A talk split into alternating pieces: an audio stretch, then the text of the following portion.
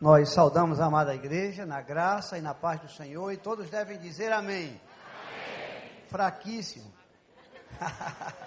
depois de tanto louvor, tanta adoração, depois de um testemunho vivo do poder de Deus na vida do nosso colega, né, o ex-jogador nosso do Fluminense, eu sou Vasco, mas eu passei a torcer pelo Fluminense a partir de hoje. Queridos, nós os saudamos na graça e na paz do Senhor e todos devem dizer Amém. Amém. Saibam que é um privilégio, um prazer muito grande. Estou vendo ali Carlinhos Félix, estava com ele domingo lá em João Pessoa, né, Carlinhos? Deus bom, a gente está lá, está aqui, não é? Pastora Adriana. E tantos outros que daqui eu consigo enxergar. Convidei alguns colegas. E aí não precisa levantar a mão, mas eu sei que estão por aqui. Alguns que se viram comigo aqui no Hospital Central do Exército. Alguns que se viram no Hospital do Recife, que moram agora no Rio de Janeiro. Não para me ver, não para me abraçar, mas para adorar esse Senhor, que com certeza vai nos, adorar, vai nos abençoar, continuar abençoando. Se o culto encerrasse, queridos, antes dessa palavra, já estaríamos abençoados. Com os cânticos, com o testemunho do meu amigo. Eu não acertei com ele que falaria nessa manhã sobre oração. Mas ele veio e fez o prefácio. Ele veio e fez a introdução. Ele não precisa dizer mais nada. Um Deus do impossível, que cura o enfermo. A Deus toda a honra, a Deus toda a glória e a Deus todo louvor. Que nós estejamos sempre na sua presença bem pequeno, para que ele se apresente grande como ele é de verdade. Amém, queridos? Amém. Eu não posso mentir para vocês e dizer que estar aqui nesse púlpito é fácil? Não é fácil. E aí a gente treme. Mas a Bíblia nos garante, queridos, que eu posso ir para qualquer local, para qualquer lugar, ainda que pequeno ou grande a multidão, e o Senhor vai falar. Não falo eu, mas o Senhor fala por mim. De forma que a gente vai aprendendo isso com o tempo e vai ficando mais light. Aí os que nos ouvem devem preparar o coração e a mente para ir selecionando e tirando as loucuras que são ditas pelo homem e recebe somente o que o Espírito fala ao seu coração e guarda. Amém? Amém. Fazendo assim, seremos todos felizes. Lá para as duas horas sairemos daqui felizes. Três, quatro horas. Pela fé, não é, queridos? Pela fé. Eu, em agosto, quando fui convidado a estar aqui na igreja, eu fiquei muito feliz. Eu estava vivendo naquele agosto de Deus um momento difícil na minha vida, de saúde. E foi exatamente na semana que eu que antecedia os meus exames lá em São Paulo, no Instituto do Coração. E eu testemunhei. E é um risco muito grande, Carlinhos. Eu, de primeiro, quando falava, eu dizia cada loucura, queridos. Vocês não sabem, não. Verdades, mas loucas verdades. Agora não posso, porque ou estou sendo filmado, e eu, nos Estados Unidos, disse agora ao pastor Iban, pastor, eu estou sendo, eu estou na internet e disse, não, não, não, mandei desligar por causa das suas loucuras. Pronto, desligou. Eu acabei de pregar, já estava no YouTube. Depois do... É um perigo muito grande hoje. De formas que os que estão me assistindo, eu vou ter cuidado para não falar muita loucura. E que o Senhor me guarde e me proteja de toda maldade do homem. Em agosto eu disse a vocês, queridos, que eu até pedi para a igreja levantar. Levante a mão quem acredita que Deus responde às nossas orações. Levante a mão assim. As duas mãos e façam assim. Eu acredita, então baixe a mão. Acredita, né? Pois é, durante, eu disse a vocês em agosto, que durante muitos anos eu orei pedindo a Deus para deixar de pagar imposto de renda. Eu disse isso a vocês, não foi? Eu tinha, eu tinha ódio de pagar imposto de renda. Não era porque eu tinha que dar o dinheiro a César, não. É porque César ainda pegava o dinheiro para dividir com o primo dele. Aí eu ficava numa angústia medonha, eu não queria pagar imposto de renda. E eu orei, orei, orei, orei. O Senhor disse: Calma, meu filho. Clama a mim, responder-te-ei, te mostrarei coisas grandes e ocultas. Deus me abençoou, queridos. E ele disse: Olha, mas só existe uma forma de você não pagar imposto de renda. Morrer você não quer, não é? Não, não, não. não. Mas se você adoecer e for encaixado nas dez doenças capituladas em lei, quem sabe, eu digo, pode ser. Queridos, quem quer cair nessas dez doenças capituladas em lei? Eu disse, Senhor, não é por aí não. Ele disse, mas o, o método é meu, não é seu. E aí, sem que eu esperasse, queridos, ele escolheu um método da cardiopatia grave para me tirar do imposto de renda. Aí hoje sou um cardiopata grave, já operado do coração uma vez. Uma promessa que tenho que operar duas, três, quatro vezes. Aí fui isento de imposto de renda. Quem crê que Deus ouve a oração, levante a mão de novo. As duas mãos de novo. E diga assim: Senhor, eu estou aqui. Eu estou aqui. Olha, quando, quando o Diante do Trono lançou um CD, a música era lindíssima, é lindíssima, inspirativa, mas é séria na sua letra, na sua adoração. A música diz assim: Se tu olhares, Senhor, para dentro de mim, nada encontrarás de bom. Senhor, mas um desejo eu tenho. Muda o meu coração. Me dá um novo coração. Quando Diante do Trono lançou essa música, lá em 2002, por aí, não sei exatamente a data. Eu nem digo mais data, porque eu já disse a vocês aqui, você gosta da gente que prega, fala data, porque tem gente aí que não está preocupado com o que eu estou dizendo, é só para marcar a data, errado. Não é essa data, não é isso não. Já disse isso a vocês, não foi? Mas o Diante do Trono, quando lançou, o que, é que eu fiz? Eu era diretor de um hospital lá em João Pessoa, militar, e eu mandei reproduzir essa música, pelo menos 20 vezes, em ciclo screen, num quadro de vidro transparente, em preto, e coloquei em todo o hospital. E aí, quando as pessoas liam, no final da música estava assim: o teu filho, os teus filhos, os integrantes do hospital militar de João Pessoa. Passei sete anos com esses quadros lá pendurados. Depois eu fui para o hospital de Recife, passei mais sete anos, coloquei essa música também lá pendurada em todas as paredes. Aí vim aqui para o HCE, coloquei também no HCE. E aí, quando os grandes iam me visitar, dizia assim: para que essa loucura aí? E outra coisa, não é possível, tu não tem nada que preste, não, olhando para dentro de tu, bicho, não tem nada que preste. Isso não existe, não. Isso aí é loucura de crentes. Não conseguiam, queridos, entender a leitura espiritual. Mas preste atenção. Há muito tempo que eu venho dizendo, Senhor, dá-me um novo coração. Ele disse, vou dar. Você vai ser operado em 2000 e nove, lá no Icó. Eu vou abrir o seu coração. E aí, como você é um sujeito teimoso, já eu vou abrir de novo, de novo, de novo, de novo, e eu vivo lutando com ele para ele não abrir a segunda vez. E agora, recentemente, eu fui a São Paulo a semana passada, e fiz novo check-up, levei pijama. Todas as vezes que eu vou, há sete anos que eu estou indo para a segunda cirurgia, levo o pijama e trago o pijama. E eu vou lá agora, as válvulas estão piores do que estavam antes. Todas as válvulas. É uma doença chamada mixomatose degenerativa. Progressiva, grave. Quando eu me operei, era a válvula mitral. Aí eu fui agora, tem a válvula mitral, a tricúspide, a aorta. Mas aí eu disse, doutor, você vai me operar? Ele disse, não, milagrosamente, depois não olhando para a tua cara, não, não tem como me operar olhando para você. Está esculhambado aqui, mas e aí? Como é que eu vou explicar isso? Chama outro colega, opera ou não opera? Não, manda ele voltar em julho, eu vou voltar em julho. E vou contar a mesma história a vocês quando eu voltar aqui, segundo semestre. Queridos, esse é o Deus do impossível. Esse é o Deus que diz assim: clama a mim e mostrar-te-ei, e irei te responder, e eu vou te entregar de mão beijada coisas grandes e ocultas, que você nem sabe. Mas agora em dezembro, queridos, voltando de uma dessas minhas viagens para pregar, eu recebo uma ligação do exército, está sendo gravado, eu quero que chegue lá essa, essa gravação.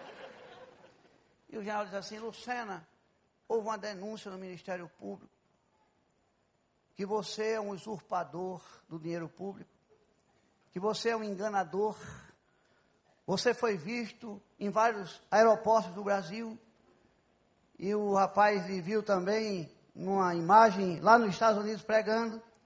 E pior, foi visto em cima de um jet ski. E aí, que cardiopatia grave é essa? Quase que eu digo a ele, disse, e por que não fizeram isso com o Lázaro, que estava morto? Depois de três dias reviveu. Eu não estou morto. Só estou com uma cardiopatia grave. Mas eu creio num Jesus Cristo que pode curar. E eu prego isso. E eu, parte do meu tempo é para falar sobre isso. Ele pode, ele vai fazer, ele está fazendo. Aí eu disse, sim, o que é que o senhor quer? Quando você voltar de São Paulo, me traga os novos exames atualizados, senão você vai perder a isenção de imposto de renda.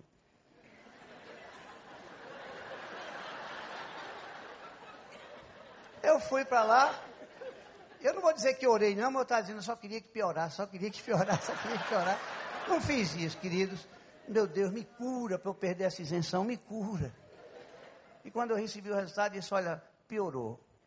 Porém, você está bem. E eu não vou lhe operar. Peguei os exames, entreguei lá e vamos ver o que é que vai dar. Vocês estão entendendo que tem pessoas que estão preocupadas com a gente. E eu disse a quem estava me ouvindo na sindicância, para apurar essa fraude. Ainda bem que ele nem citou a China, o Japão, Hong Kong. Nem citou Madrid, Portugal, Londres. A gente vive por esses lugares também, queridos, falando de Deus. De graça! E tu sai para cá, eu estou num hotel, show de bola aqui, pertinho. E aí, quando acaba o culto, o pessoal diz, doutor Valdir, o senhor quer comer o quê? Eu podia comer qualquer coisa, buchada, rabada, orelha de porco, rap... mas eu não posso por causa do coração. Queridos, é assim que Deus nos trata. Ele não dá pela metade, ele dá o todo. Aí, general, quando eu fui acometido, né, o senhor ainda tinha oito anos de general, agora só, só pôde curtir quatro. Fazer o quê? A Bíblia diz que Deus tem o controle de todas as coisas. Não vou dizer a vocês que fiquei feliz, chorei muitíssimo, porque eu gostava da minha carreira. Porém, o Senhor me separou para outra coisa. Caminhar sobre o sobrenatural de Deus. Condenado a morrer, porque alguém disse assim: olha, curta todos os minutos da sua vida, porque seus dias estão contados. E do senhor também, doutor. Quem tem alguém aqui que não. Tem alguém aqui no auditório que não está com dias contados? Levanta a mão para eu levar para João Pessoa. E de lá mesmo eu mando para Francisco uma cartinha para lhe canonizar. Antes mesmo de morrer. Todos nós estamos condenados.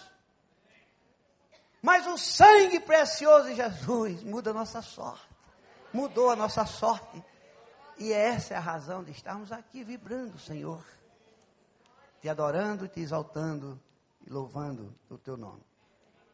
Eu disse a vocês em agosto, quando passei, que o meu entusiasmo espiritual durante toda a minha carreira militar deu-se por um milagre que aconteceu na prova, quando fiz a prova. Não tinha a menor condição de passar, já disse isso a vocês. Mas milagrosamente o Senhor me deu a prova. E aí eu quero lembrar isso a vocês, porque vai fazer parte do que nós vamos conversar sobre oração. A ideia do meu coração, vinda do coração de Deus, conversar sobre oração, nessa manhã, eu até tinha um outro sermão já preparado, mas recebi uma, uma ligação. Alguém disse: Doutor Valdir, a nossa igreja está vivendo um momento de oração. Iniciamos o ano nesse exercício gostoso da oração. E aí eu quero crer, queridos, que vocês serão tremendamente abençoados. Porque quando a gente ora, coisas impossíveis acontecem. A gente vai passa a viver em cima do sobrenatural de Deus. Mas eu fico muito triste porque viajando por esse Brasil ano passado, eu não estou dizendo isso apesar de ficar gravado para esnobar, mais de 52 finais de semana eu viajei 46. Eu dou razão ao rapaz que está tomando conta da minha vida de ficar enciumado. Estava de avião para lá e para cá, azul, avianca e tal, e ele sem viajar nem de carroça, não sei se é lá de João Pessoa, não sei de que estado do Brasil é, é, é anônimo. É uma, não sei. Eu li o texto. Estou indignado com esse rapaz viajando para lá, para cá, para lá e para cá. Nessa crise que a gente vive, eu não saio nem de casa para cantinho Mas ele não consegue entender que o Senhor faz isso com a gente, é o Senhor que faz. É o Senhor que lhe deu o privilégio de fazer parte dessa igreja abençoadíssima. num local abençoadíssimo, acompanhado de pessoas maravilhosíssimas, abençoadíssimas, que tenho que dar para você e tenho que dar para mim, queridos, com quem você anda, com quem você louva, com quem você adora. Ele não consegue entender isso, quem fez a denúncia. Que a gente vive pelos olhos da fé. Oração é verdade, queridos, que tem nos preocupado. Porque nessas viagens que a gente passa, eh, não é só na minha igreja, não, Carlinho, que o culto de oração eu tomo conta dele lá. Somos uns 150 membros lá da igreja, o pastor Kerr que mandou um abraço para vocês, bem apertado. E ele sabe dar um abraço apertado, queridos. Mas quando a gente vai orar na quarta-feira, só tem 10, 12 pessoas. Mas eu digo, pastor, pastor, calma, porque todas as igrejas do Brasil estão assim. Ninguém quer orar mais, queridos. E aí o pior, vocês não sabem, é que a ideia da oração, a coisa está ficando assim. Eu já encontrei pessoas nas igrejas que dizem assim, doutor Valdir, eu queria fazer uma pergunta ao senhor. Olha, eu estava orando e uma irmã aqui da igreja, que é guerreira de oração, disse a mim, não diga isso não, para Satanás não ouvir. Existe isso, querido, Satanás ouvir. Satanás, Satanás pode mais do que o meu Senhor. Que é isso, queridos? Então a gente está muito preocupado nessa coisa mística. A gente está muito preocupado, queridos, com essa coisa. Tem cada oração vocês nem imaginam. De tanta loucura.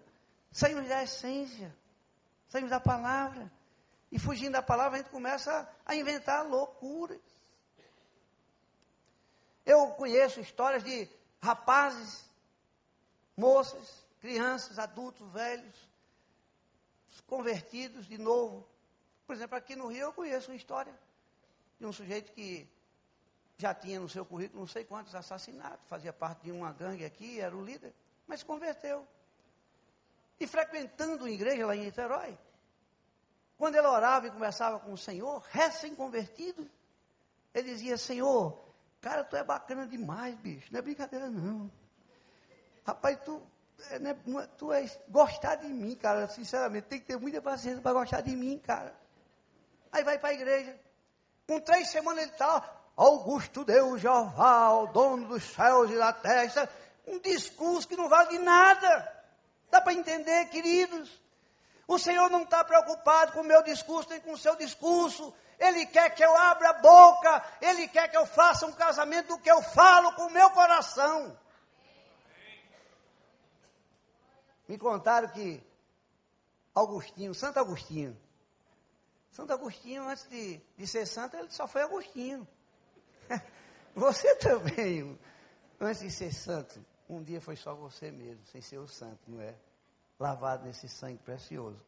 Mas Santo Agostinho, queridos, ele, ele era muito paquerador. Está lá escrito na biografia dele. Santo Agostinho, ele era muito cheio de sensualidade.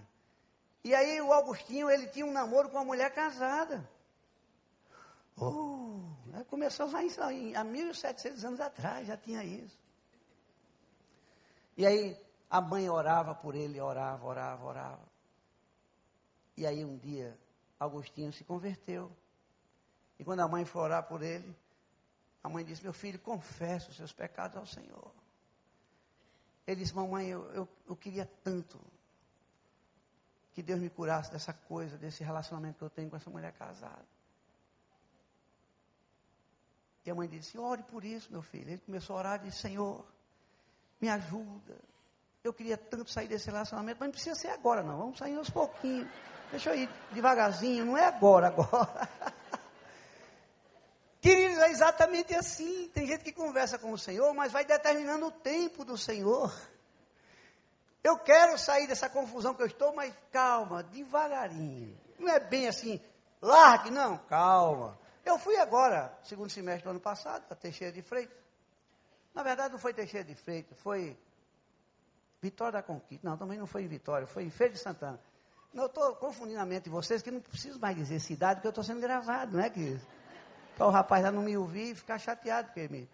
Aí quando acabou o encontro de casais, ele me chamou e disse, doutor Valdir, eu preciso tanto que o senhor ore por mim. Doutor Valdir, eu fui tocado.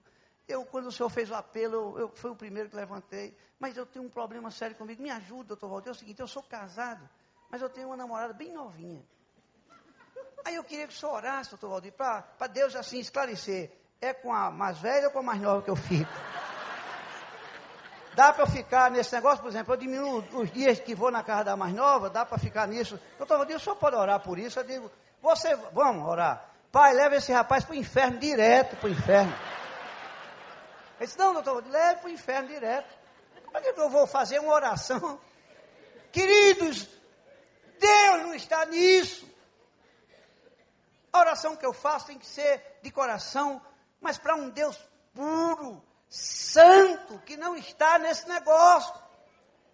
Carol conhece bem um coronel lá de Recife, muito meu amigo, ele me admira da forma como sou, e aí eu vivo sustentando ele em oração há anos. E aí, o ano passado, comprou um Honda Civic, e para esnobar no auditório, depois que eu fiz a oração inicial do bom dia, ele disse assim, General, eu queria que o senhor orasse pelo Civic que eu comprei novo.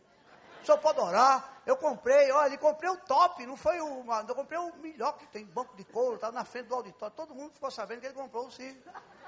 Aí eu disse, olha, nós vamos orar depois que acabar aqui a reunião. E aí vocês vão comigo para nós vamos dar as mãos, vamos fazer um cerco nesse automóvel, vamos abençoar. Parabéns pela compra. Olha, numa crise que a gente está, você comprar um carro desse top, meu amigo.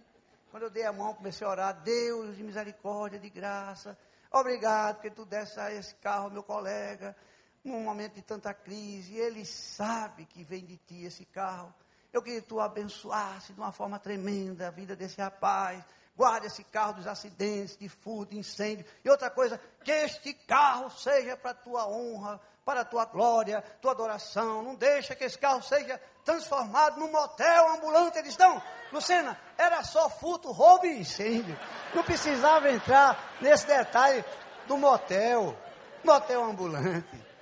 Queridos, essas histórias que dá para escrever um livro me traz à memória, querido, sabe o que? É que eu estou vivendo assim, conversando com Deus de uma forma displicente, pedindo a Ele coisas absurdas, quando na verdade as coisas grandes e ocultas que Ele tem para mim e para você são santas coisas. A você, querido, Ele deu um câncer, a mim Ele deu também um outro câncer, enfermidade degenerativa do coração tudo para o louvor e adoração dele. Quando eu recebi a notificação, liguei para minha filha Carol e ela chorou e mandou uma mensagem que está gravada porque vai dar histórias. Painho, isso é Satanás tentando impedir que o senhor viva falando de Deus. Ele quer impedir que o senhor viaje. Pai, não dê ouvido a isso, não. Minha filha, mas é humilhante. Eu estou com 60 anos. Minha filha, general, e lá. Eu o camarada botou lá que eu sou um falsário, que eu estou roubando a nação, o dinheiro de vocês de imposto. Machucado eu fui, mas voltei cheio de paz no coração. Porque Paulo disse: é bom, Valdir, que você passe por tribulações. E aí também Tiago escreve que quando vocês estiverem atribulados, é que deve fazer? Ore Amém, queridos? Ore. O pastor me contou que recebeu um embriagado no gabinete dele. E aí ele já nem falava mais, já estava com uma síndrome neurológica instalada, uma síndrome hepática instalada, totalmente entregue à bebida. E aí o pastor começou a conversar com ele e disse, meu irmão, vamos orar, querido. Ore, pastor. Deus, eu queria tanto que tu encerrasse esse ciclo vicioso do álcool na vida desse rapaz. Para agora. Ele disse, pastor, peça para ele aos pouquinhos, não é assim, para agora. Não dá para parar agora. Eu vou, eu vou bebendo aos pouquinhos, diminuindo. Não aceite de Satanás essa ideia, queridos, isso não é de Deus. A mudança nessa manhã tem que ser radical. Eu quero conversar com Deus, entregar o meu coração a Deus. Eu não quero entregar o ventrículo nem o ato, eu quero entregar o coração todo. Eu não quero entregar a minha vida em pedaços, eu quero entregar a minha vida ao Senhor. Eu quero que o Senhor faça isso. Queridos, orar é tão somente conversar com Deus, nada mais. Abra o coração, fale das suas angústias, fale da sua dor, fale a tragédia que está assolando a sua família com drogas, fale da sua loucura de, não, de viver pedindo dinheiro emprestado e não pode pagar. As suas finanças estão totalmente desajustadas, culpa sua, Deus não tem nada a ver com isso. O colega me pediu para orar, eu estou dá para o senhor orar. Olha, eu estou indo ao banco, eu estou todo enrolado. E eu não tenho margem de consignação. Ore para Deus mexer no coração do gerente. Para ele me dar, o gerente do Santander, aquele cheque que esteja na margem de uma consignação. Não tenho margem. Ele, não sei, para Deus aparecer outro plano lá de empréstimo. Queridos, como é que é? Que, que oração é essa? Aí você nem leva em conta isso aí, não ora não. Porque a oração, querido, nos ajuda a estarmos blindados para adorar o Senhor. 1 Samuel, parece que 12, 23 ou 24.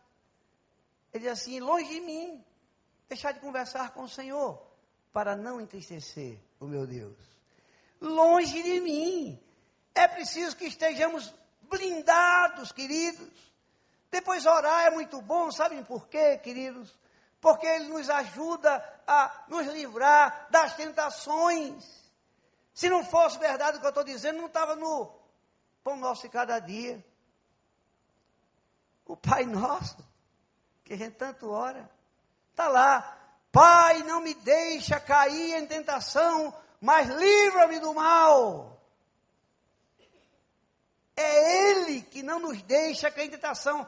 Assuma a sua fragilidade, assuma a sua fraqueza. Queridos, essa coisa de tentação, ela acontece de uma forma hipnótica. Ela vai acontecer na nossa vida de uma forma anestésica. Ninguém vai com muita sede ao pote, é, não, é de uma forma hipnótica, vai acontecer de uma forma muito natural. Conversei essa semana com um colega está passando uma dificuldade muito grande financeira. A primeira pergunta que eu fiz a ele foi: Você é dizimista? Não. Pronto, não precisa conversar mais nada.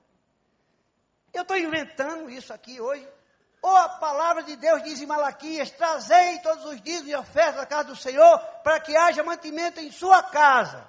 Se você não fizer, sabe o que eu vou fazer? Vou soltar o devorador. Pronto. Essa palavra é verdadeira ou é mentirosa? É meia verdade? Não. Se você fizer, querido, isso, eu vou derramar dos céus bênçãos sem medidas. Ele disse, é por aí. Eu digo, é por aí. É por aí. E essa semana eu confessei ao meu pastor Kerley um pecado na área de finanças. Eu tenho uma casa de praia, aluguei a casa. Feliz, compartilhei com o pastor, pastor, aluguei a casa. Estou feliz demais. Dezembro, janeiro, fevereiro.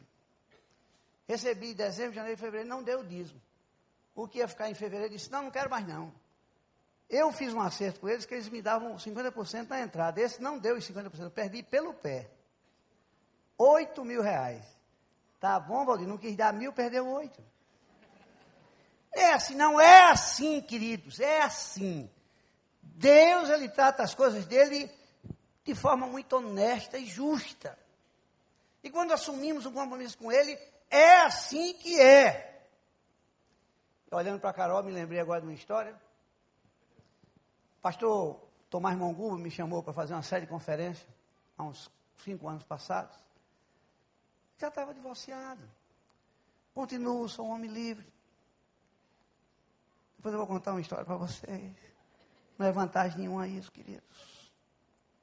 Que na verdade era o tema da palavra de hoje pela manhã a dor da solidão, que só é curada com Jesus Cristo. Mas aí o Senhor mudou e eu estou falando de oração. Mas aí um dia, queridos, eu, diretor do Hospital de Recife, um colega induziu a uma representante de laboratório muito bonita, paulista, belíssima. Aí me visitar na diretoria, eu sou cirurgião geral. Ela representava remédios para tuberculose, pneumonia, não tem nada a ver comigo. Mas o colega, vendo que ela era muito bonita, e eu solteiro,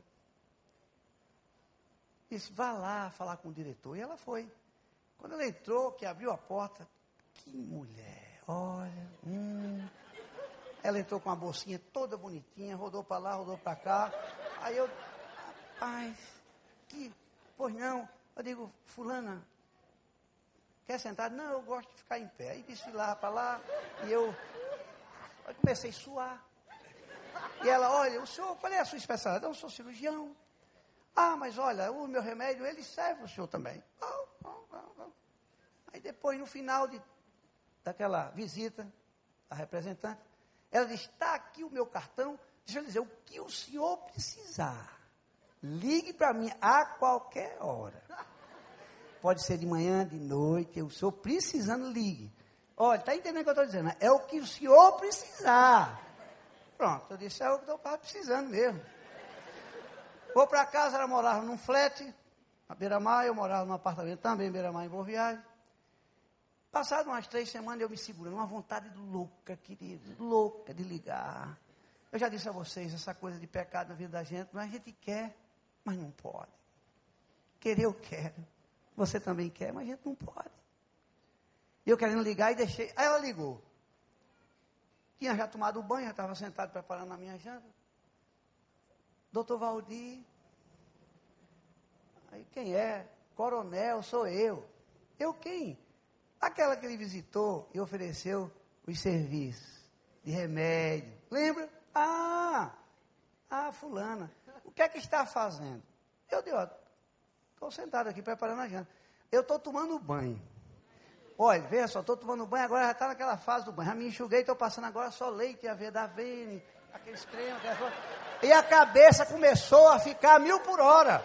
E eu disse, meu Deus. Aí uma vez um pastor já disse, doutor Valdir, não conta essas loucuras. Não, eu digo, eu conto. É para honra e glória do Senhor. Eu não sou nenhum garanhão, não sou nenhum bonitão. Eu conto para honra e glória do Senhor. E eu estou lá, e ela tal, tal. Me diga uma coisa, suspende esse jantar, não quer jantar comigo, não. Espera aí. Vou perguntar de novo. Não quer? Quero, quero, quero, quero. Aonde? Aqui, no Rei dos Camarões, pertinho lá da gente. Então, veja só. Depois que eu me enxugar, que botar a roupa tal, a gente vai e a gente se encontra 10 horas da noite. Tá bom? Tá bom. Vai ser ótimo. Você vai. Eu tá, caiu o coração. Puf, puf, puf, puf. Já estava doente o coração. Acelerado, batendo. Eu acho que foi isso que acabou as, as valvas todas. Aí eu, eu já estava de bermuda, fui no guarda-roupa, peguei a melhor cueca, peguei a melhor calça, a melhor camisa, me arrumei todinho. Quando eu estou pronto para ligar, dizendo, estou saindo, Carol liga. Painho, eu digo, diga minha filha. Painho, eu te conto, painho. Diga, filha. Pastor Monguba projetou o resultado das de conferências que tu pregaste, papai. Papai foi lindo, mais de 120 conversões. Papai, tanta reconciliação. Papai, foi lindo. Olha, paizinho, eu estou mandando para o senhor a estatística. Deixa eu dizer, não deixe nada tirar e roubar a sua unção, papai. Por favor. Eu desliguei o telefone e disse, mas para que Carol ligou agora? Agora. O telefone voltou a tocar, a tocar, a tocar, eu não fui. Eu chorei, Carol, porque não fui mas não fui. Queridos, pastor Paulo Garcia diz assim, doutor Valdir, nosso colega da igreja presbiteriana de Casa Forte, quer que o senhor vá pregar lá na igreja, domingo à noite, isso umas três semanas depois. E aí eu vou pregar na igreja. Chego um pouquinho atrasado, entro direto lá para frente, sento na cadeira, baixa a cabeça, começo a orar, porque ele logo passaria a palavra para mim. Ele disse, nessa noite, queridos, pregará um homem de Deus um homem que ela encanta na sua vida, na forma de ser, um homem puro. meu Deus, misericórdia, Senhor. Um homem que a mente dele está voltada para o reino, ele gosta de ganhar almas, ele vive pregando por esse Brasil, fora do Brasil. É um homem que se desvia do mal. E eu dizendo, nem tanto, pastor, nem tanto. Nem tanto. Amém. Quando ele disse amém, doutor Valdir, por favor, quando eu levantei, querido, eu estava tão atordoado, com tanto elogio que não era verdadeiro, que eu fiquei assim meio tonto.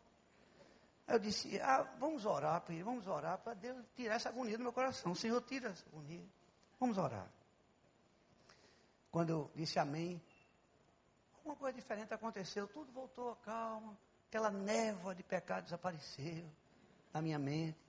Mas quando eu olhei para frente, estava a garota sentada, com a Bíblia na mão. Antes de eu começar falando, eu já estava chorando. E quando acabou, o pastor disse, olha, doutor Valdeu, eu convidei uma, uma garota, ela é de São Paulo, presbiteriana desviada há muito tempo. E aí, um colega meu a encontrou num consultório e tal, ela confessou que estava distante do Senhor, ele convidou e hoje ela veio para lhe ouvir. Queridos, guardem isso. É o Senhor que faz essas coisas acontecerem. Mas eu chorei a pregação toda e ela também, ninguém sabia. O pessoal olhava e dizia assim, depois alguém até me perguntou, é sua parente? Eu digo, não. Quase que era minha mãe, né? Quase. Ela é minha irmã. Irmã é em Cristo Jesus também lavada no sangue precioso de Jesus. Quem me livrará dessa condenação? Quem? Somente Ele é quem nos dá o livramento, queridos. Não só, doutor Valdir é muita cara de pau, se eu contar isso, meu, meu amigo, essa é uma de centenas e milhares. E o senhor é tão pecador assim, e você também não é não? Alguém aqui pode jogar uma pedrinha em mim? Eu vou ficar fácil você acertar, querido. Só a misericórdia do Senhor.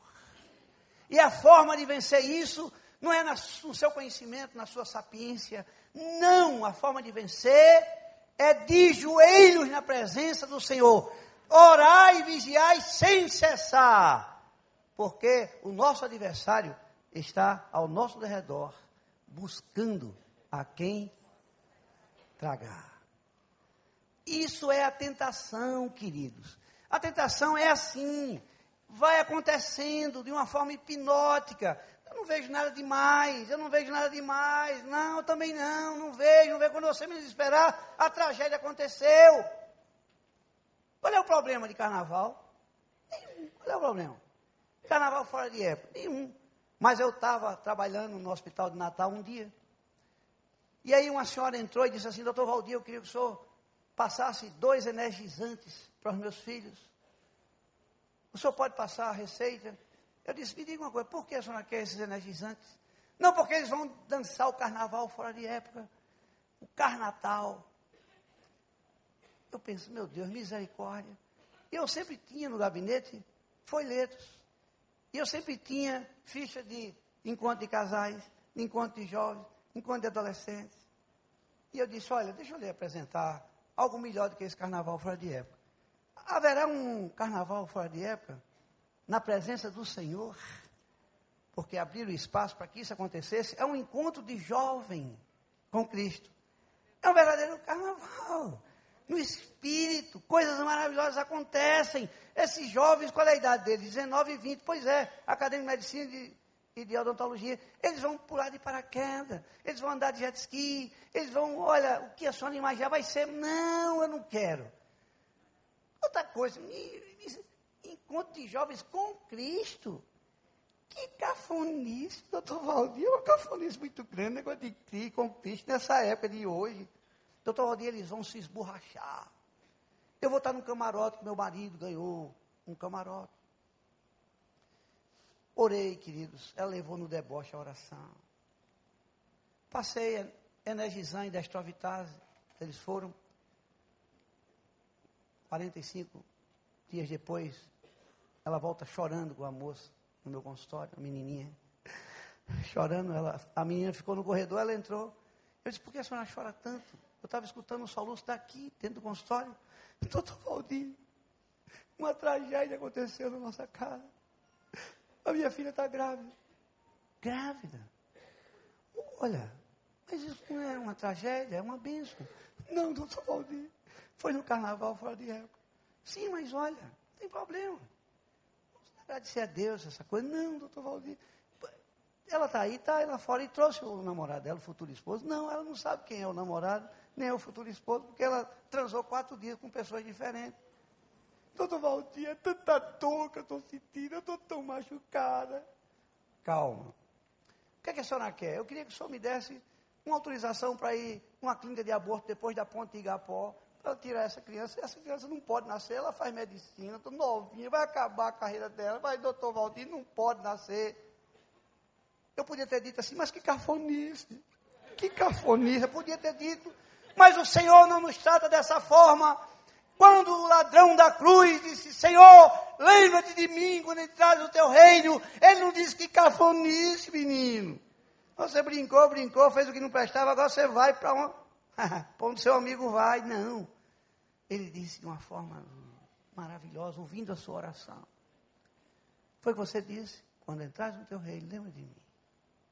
Ele disse, hoje mesmo estarás comigo no paraíso. Dá para entender isso, queridos? Ele encontra com uma prostituta, todo mundo querendo jogar pedra.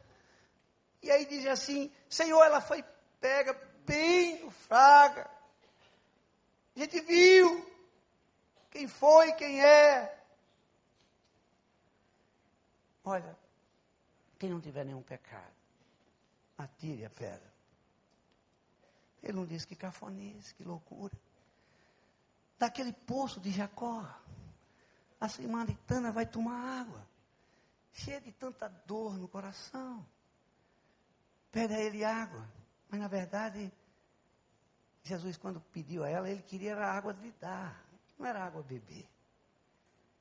Ele vai lá na alma, da divisão do, de medulas, como diz bem Hebreus, não é que a Bíblia faz isso muito bem. Ele foi lá. E aí disse assim: Olha, cadê o teu marido? Ele sabia tudo, mas ele perguntou.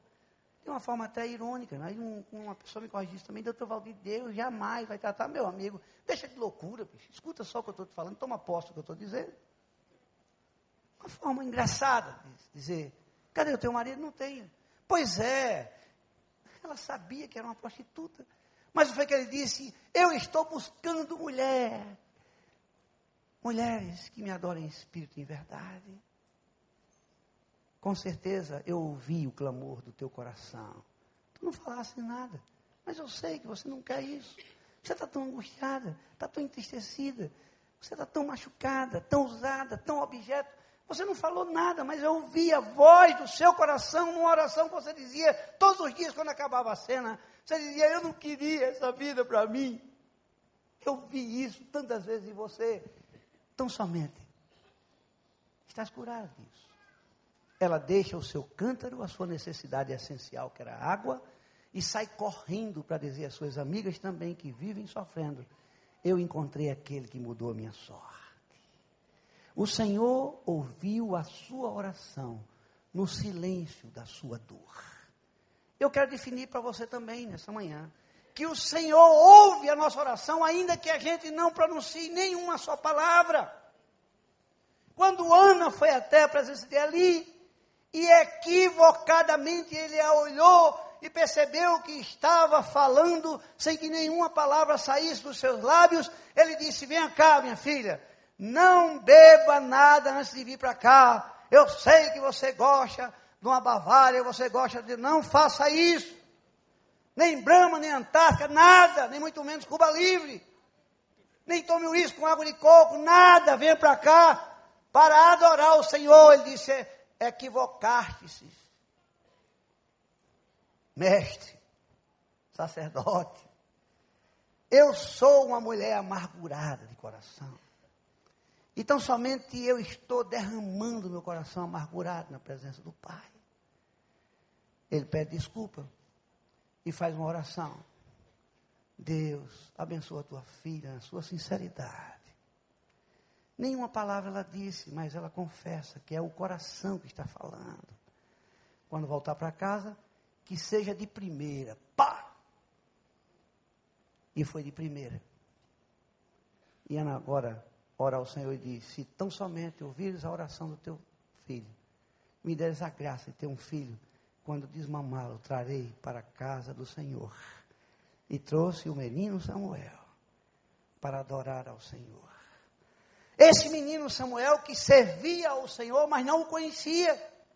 E quando vai à casa de Jessé para escolher aquele que seria o rei de Israel, equivocadamente começa a servir, mas não conhecia, queridos. Guardem isso, servia, mas não conhecia, servia, mas não conhecia. Cantava, mas não conhecia. Lia a palavra, mas não conhecia. Vinha para a igreja, mas não conhecia. É o tesoureiro, mas não conhecia. É o secretário, mas não conhecia. Pregava, mas não conhecia. Servia, mas não conhecia vai até a casa de Jessé e escolhe equivocadamente aquele que deveria ser o rei de Israel. E começa a chegar os marombados. Tudo de academia, energia e saúde, não sei o quê, cheio de vitaminas, cheio de coisas, de macaxeira. Lá em casa agora não sobra mais nada, macaxeira em ama, agora quando eu compro desaparece. Essa agonia agora que. E aí ovo também, eu compro alguma, três duas de ovo, acaba de manhã, de noite não tem mais nada. É ovo, meu filho, 20 ovos de manhã, 20, isso é uma loucura. E o espelho não dá para ninguém, é só para ele e tal. Meu filho, que loucura, meu filho. E a semana agora eu perdi a paciência. Meu filho, eu queria, eu vou, vou botar a Bíblia aqui, pregada assim, nesse espelho. Quero ver se tu lê a Bíblia. Porque eu não te vejo lendo mais. Esse espelho, eu vou quebrar esse espelho. Porque... Meu filho, você vai para lá ou para cá? É loucura isso, queridos. A gente não tem esse entusiasmo pelas coisas de Deus, não é verdade?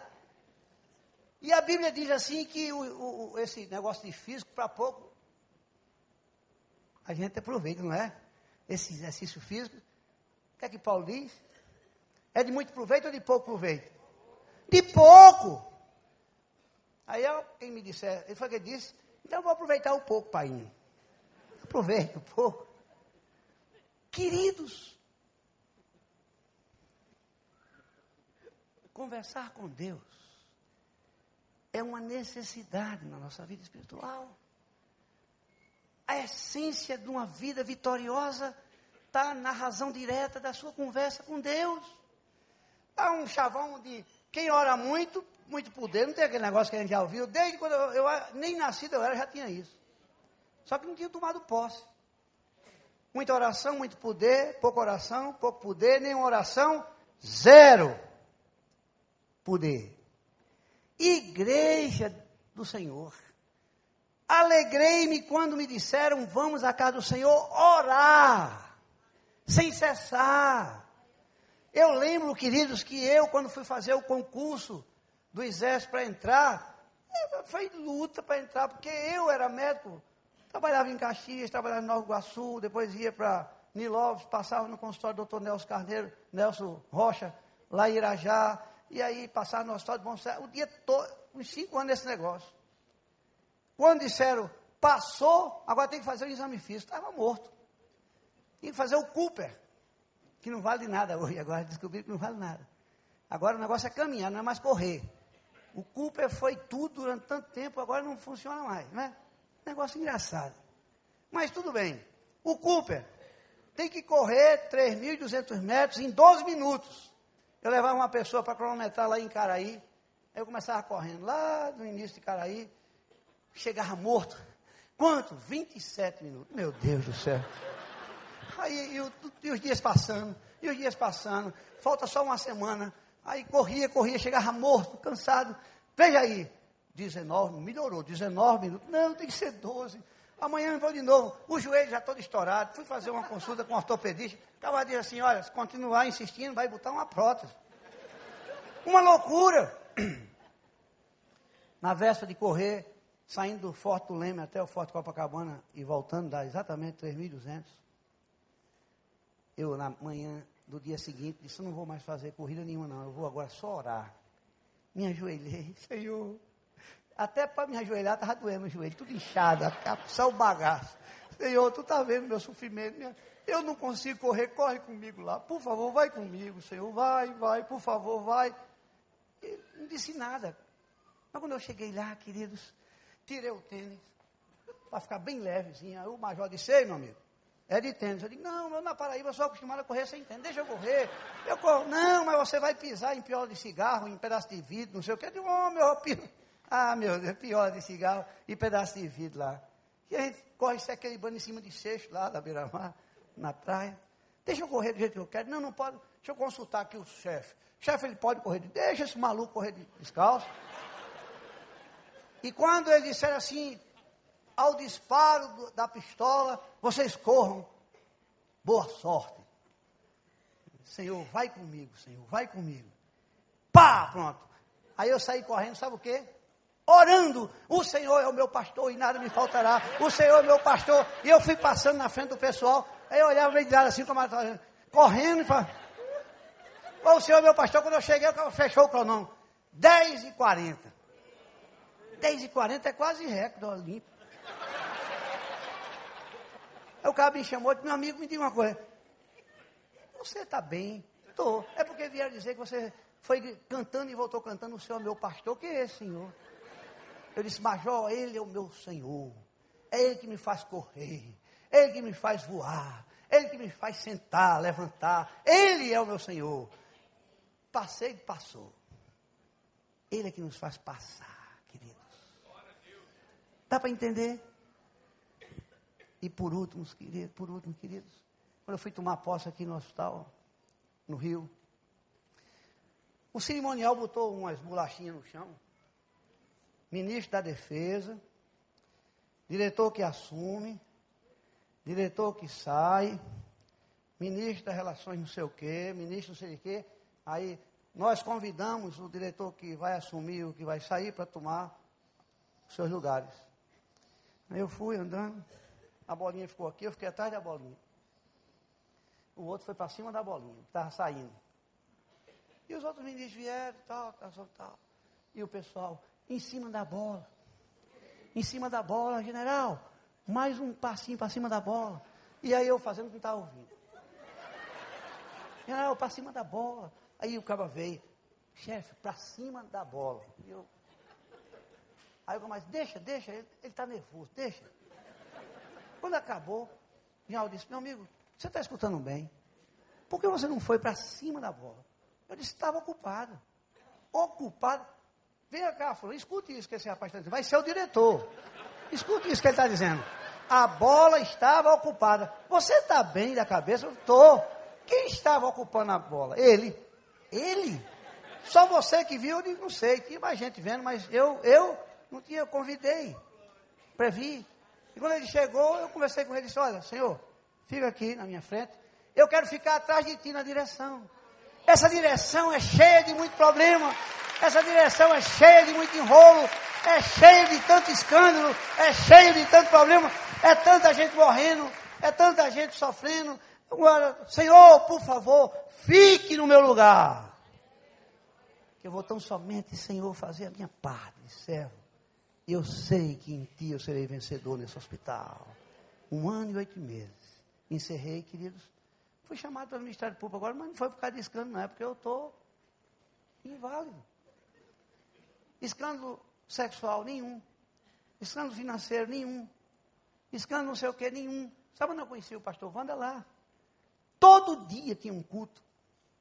E a gente orava. E eu dizia assim, você, eu? Sim, você, levanta a mão.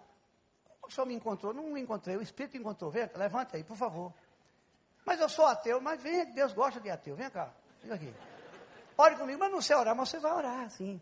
Mas não vou, vai, porque eu sou o diretor, você é meu subordinado. Ora. Diga assim, Deus. Eu não acredito em Deus. Diga. E onde ele está? Eu digo, está aqui com a gente. Diga Deus.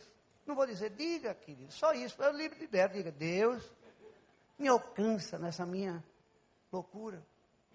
Em nome de Jesus, vá sentar. Pronto, só isso. Dá para fazer oração? Rápido, pronto, rápido. Deus me alcança essa minha loucura, vá sentar. Um mês depois, estava entregue nas mãos do Senhor. Ele faz coisas grandes e ocultas que você não sabe, nem eu sei também.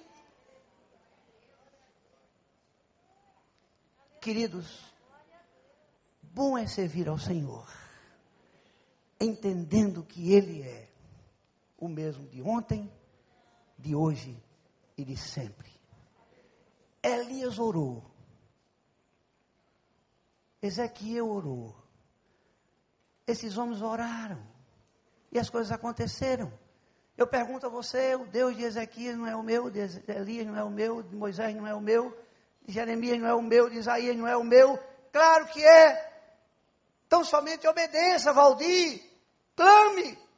Eu responder-te-ei e te mostrarei coisas grandes e ocultas que você não sabe. Queridos, deixa eu dizer uma coisa a você, deixa eu dizer uma coisa a você, igreja, assuma o compromisso que Deus tem com você. Ele lhe chamou para ser filho dele. Ele escreveu o seu nome no livro da vida. Reparta isso com as pessoas. Diga por onde você passar, diga onde você estiver, vinde e veja o que ele fez comigo. Eu estava perdido e agora eu fui achado. Eu estava assistindo na televisão as escolas de samba. Eu não tenho problema nenhum com isso. Fui dizer isso a uma pessoa, a pessoa disse, misericórdia. Eu disse, meu Deus, misericórdia, digo eu, essa língua ferina. Me lembrei de um negócio, eu, Carolzinha era pequena, eu uma vez levei eles para uma festinha de São João, na escola. Quando a sanfona, quando o cabo abriu o fole, pá, rapaz, deu uma vontade de eu começar. Eu disse, eu, eu vou dançar, não tem jeito, eu vou dançar. Aí eu vi que tinha umas pessoas mais ou menos conhecidas, nem identifiquei os da igreja, não. Eu digo, eu vou dançar, mas eu vou dançar lá perto da piscina. Aí eu fui, aí fiquei por detrás de um negócio lá na piscina, e o camarada, Ana Maria, quem diria? E eu, aí veio a mulher de lá, doutor Valdir, e o senhor não é nova criatura, não? Eu disse, sou, por quê? Dançando, eu disse, qual é o problema? Aí eu vi no boletim que o senhor vai pregar domingo. E assim, com, essa, com esse fogo todo, dançando forró. Eu disse, meu Deus, isso é uma doente mental. Isso não é uma nova criatura. Querido, nós somos livres. Nós somos encontrados por Ele para ser livres, sem nenhum jugo, sem nenhum amar, sem dedo que oprime. Deixa eu dançar. Aí o tempo passou, aí agora eu estava lá em Caruaru, conjunto de forró da igreja. E Jesus Cristo parará e tá, tá todo mundo dançando na igreja. E o forró comendo. E eu digo, tá vendo, se eu não tivesse dançado naquela época, tinha perdido. Dá para entender isso, queridos? Qual é o pecado nesse conjunto de forró lá de Caruaru? Nenhum. Ele conhece o seu louvor, ele conhece a sua adoração. Está aqui Carlinho que foi cantar lá na igreja domingo. A primeira coisa que ele fez assim, eu vou ficar muito triste se vocês encheram essa igreja para me ver. Eu disse, isso aí vai dar um sermão para mim. Vocês têm que ter vindo para cá para ver Jesus Cristo. E não Carlinhos. Vocês têm que vir para essa igreja, não é para assistir um espetáculo, não, queridos. Vocês têm que vir para essa igreja para adorar o Senhor. E não é vontade louca de ficar para o culto das cinco, voltar para o cinco, sete e meia. E eu quero estar aqui terça, eu quero estar quarta, eu quero estar quinta. Esse desejo tem que existir no meu coração. Senão está furado, queridos. Vai domingo à igreja, eu vou ver. Por quê? Não, porque um colega me chamou para surfar. Vai surfar. Você, olha, a tentação é assim, entra na onda com a tua prancha da tentação. E pega uma onda para tu ver onde tu vai bater, lá no meio da praia, com o teu surf. A Bíblia diz que a tentação é assim. Nasce em mim uma concupiscência, eu vou exercitando-a, vira pecado, exercito ele e depois vira morte. Porque o salário do pecado é a morte e o dom gratuito de Deus é a vida eterna. Eu estou falando com muito entusiasmo, sabe por quê também, queridos? Que eu quero que o rapaz que me denunciou veja que eu estou todo suado no Senhor.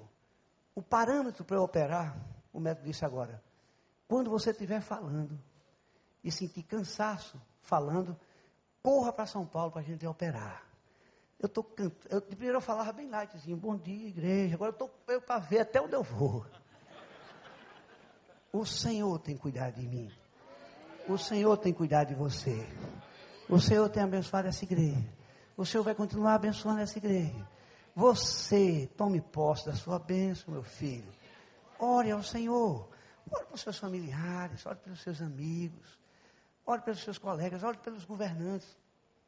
Timóteo diz que a gente precisa orar por quem está governando, para que a gente seja abençoado. e que o amor de Deus, a misericórdia e a graça de Jesus Cristo, o doce aroma do seu Espírito Santo, repouse sobre essa igreja.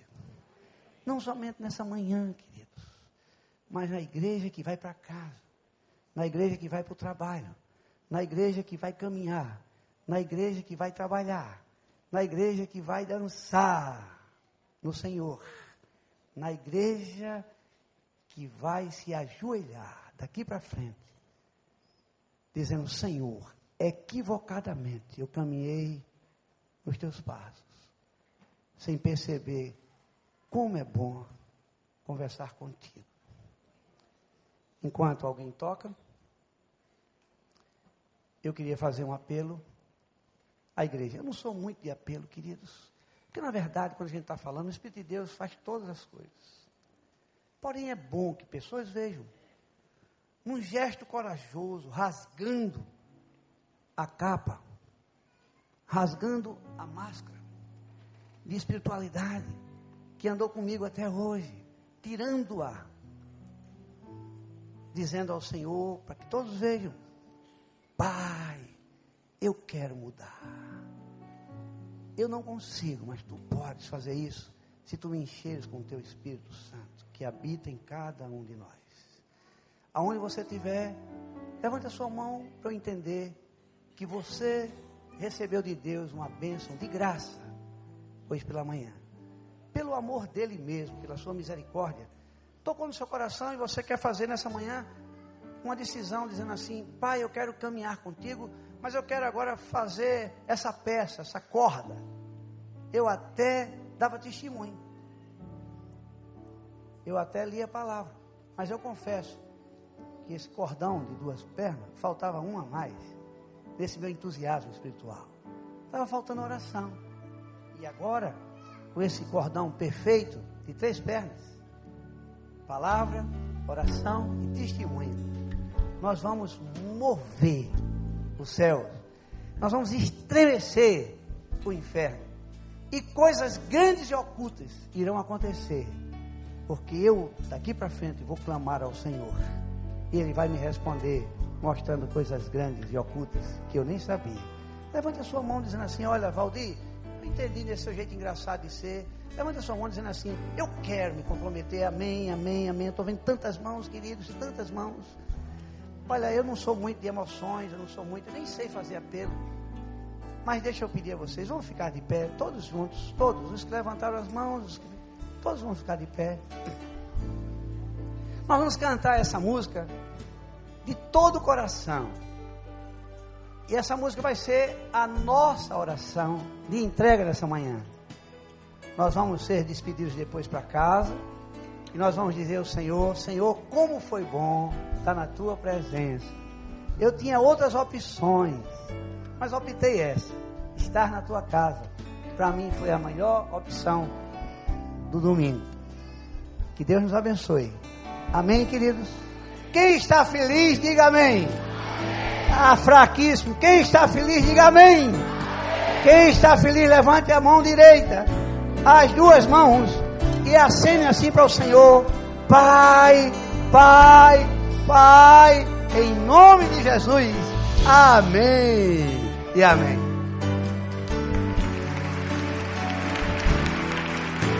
Eu creio no poder dos joelhos que se dobram. Eu creio no poder da oração. Eu creio no poder das mãos que se levantam. Eu creio no poder da oração. Vou levar meus problemas a Deus e entregar meus problemas Abençoar minha família, minha casa, meus irmãos, pois eu creio no poder da oração. Eu creio no poder da oração. Creio no poder da brasa derramada sobre o altar do Senhor.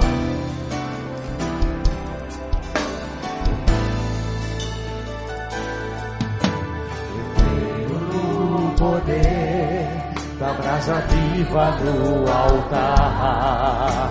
Incenso misturado à oração.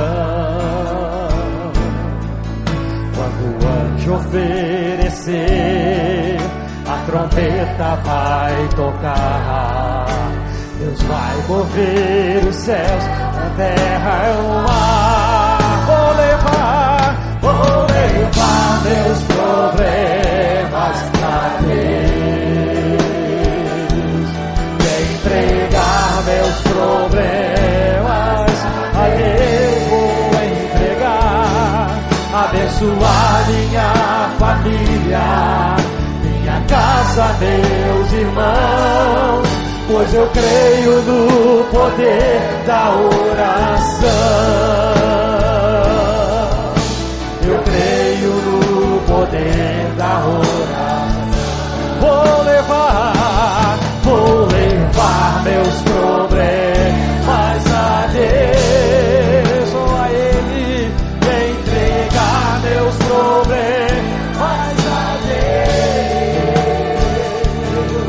Abençoar minha família, minha casa, meus irmãos pois eu creio no poder da oração. Creio no poder da oração. Creio sim. Eu creio no poder da oração. Se você crê, declare mais uma vez: Eu creio. Eu creio no poder da oração.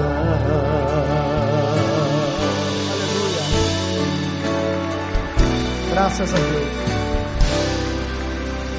Eu fui. Só um instantinho, vamos, vamos terminar o culto.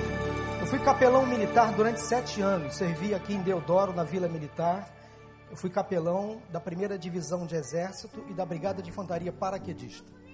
Foram sete anos muito bons da minha, do meu ministério pastoral, como pastor e capelão entre os militares.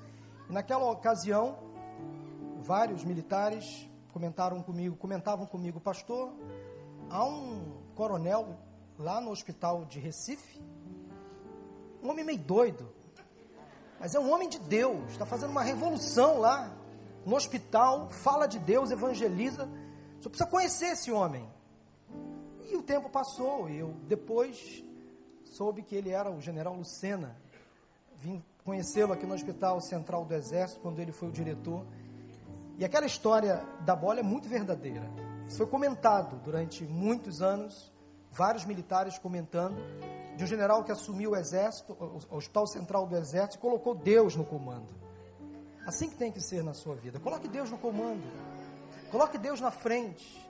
Se esconda atrás da cruz de Cristo e deixa Deus brilhar. Deixe Deus no comando da sua vida. Essa palavra dele me chamou a atenção para um fato importante também. Todos nós enfrentamos tentações.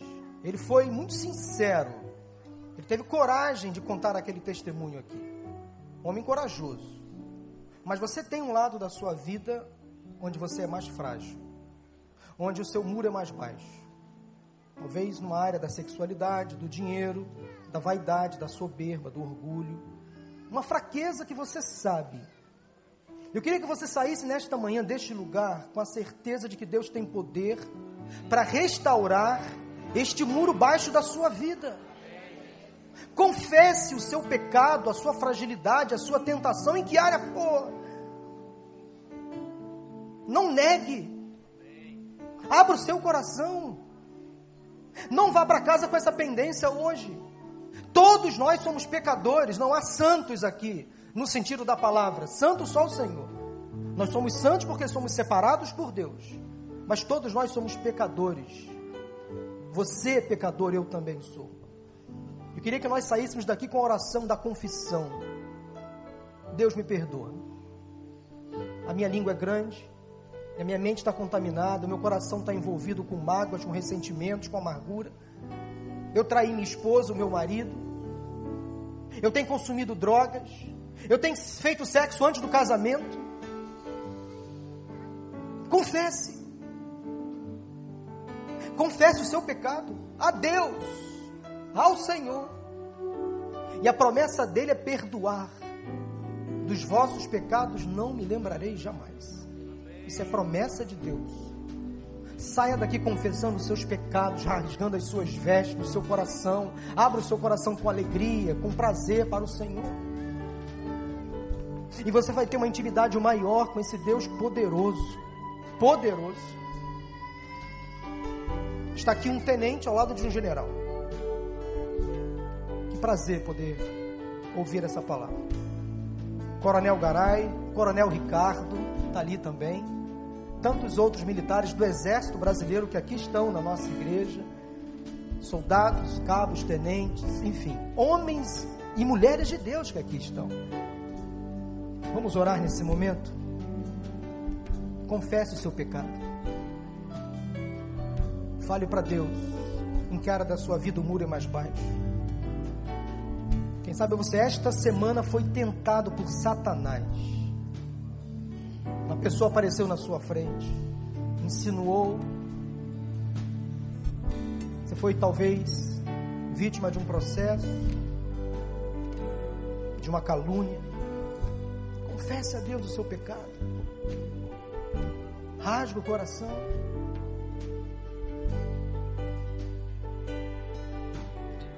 Nós não estamos perdendo tempo aqui, não, gente. Nós estamos pregando sobre oração. Nós temos que praticar oração. Senhor Deus, em nome de Jesus, agora, perdoa os pecados que estão sendo agora confessados.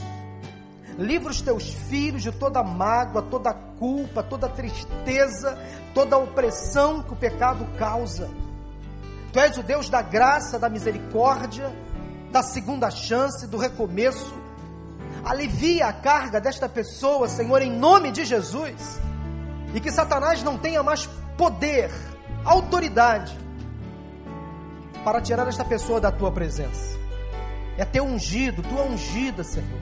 Proteja, guarde em nome de Jesus. Mas, ó Deus, essa pessoa precisa tomar uma decisão de não flertar mais com a tentação, de não ceder, dizer não ao pecado, não a Satanás, não às tentações. Derrama, Senhor, sobre a vida de cada pessoa a tua graça, a tua unção, que teu Espírito Santo dê a cada uma dessas pessoas agora aquele poder, aquela intrepidez, autoridade para resistir à tentação, seja ela qual for, em que área for. Que saiamos daqui, ó Deus, fortalecidos e abençoados com esta palavra que ouvimos hoje, em nome de Jesus. Traga o teu povo logo mais às 17 e às 19, para mais uma vez ser alimentado com a tua palavra, em nome de Jesus. Amém? Louvado seja o nome do Senhor.